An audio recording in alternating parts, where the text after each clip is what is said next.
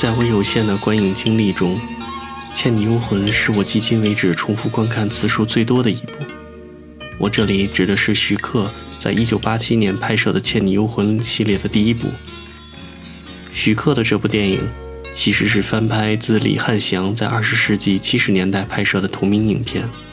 不过，正如徐克其他许多翻拍作品一样，更多带有徐克自己的风格与思考，而且往往在某一方面。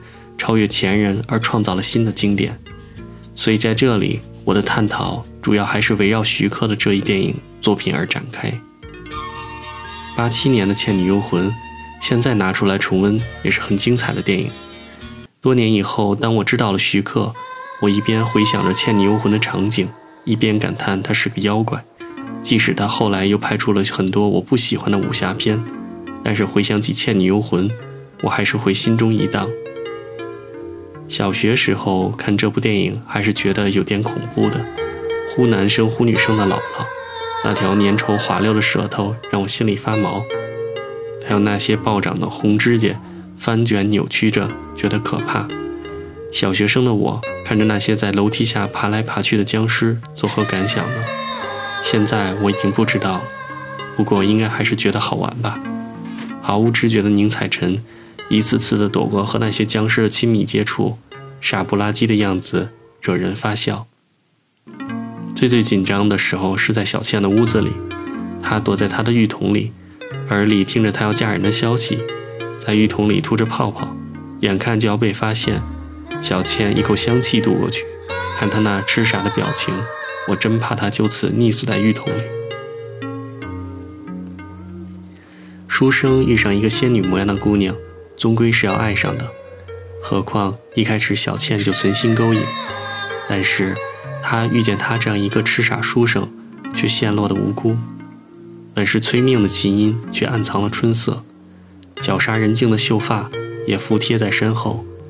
就着湖面反光，看清他的脸，一腔痴情早已画在眉目间。湖间小亭本有最为旖旎的一幕，他拥着她吻。额前的碎发软软的垂在两边，是少年人的模样。白纱随风舞动，他的手握住她的脚腕，唇一定很轻很轻地放，像在吻一朵玫瑰。但是这个傻书生又触动了他的铃铛，眼看姥姥就要飞驰，催他快走，他还一味痴缠，他焦急凄苦，只得胡乱编排个由头，说我看不上你这个穷小子。他的心里定在叹息：“我怎么能告诉你，我只是一只鬼，一抹魂，待到天明就要散去。”他的小自尊受了刺激，果然上当被骗走了。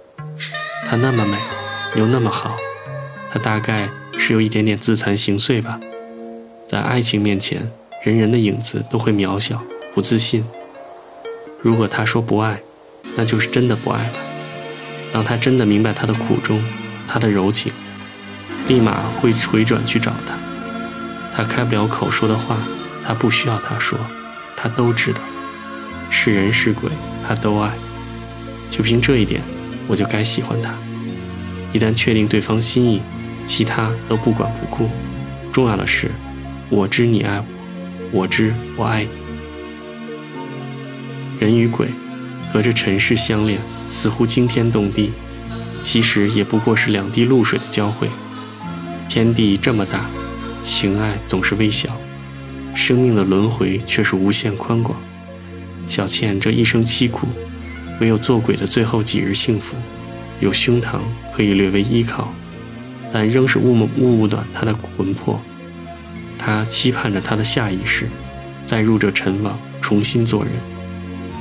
她与他本该有一夜情雨绵绵的话别。只怪那煞风景的黑山老妖，连最后的时间都不给他们。他背对着他抵挡的窗户，他在他身后同他话别，连最后一面都未曾见。黎明升起的朝阳照在他满是泪的脸上，心下无限酸楚，就像大梦一场终于到了头。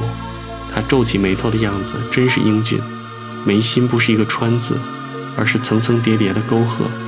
他如同将爱人亲手埋葬，却要怀着他对他新生的喜悦，这样的爱情，我称之为悲壮。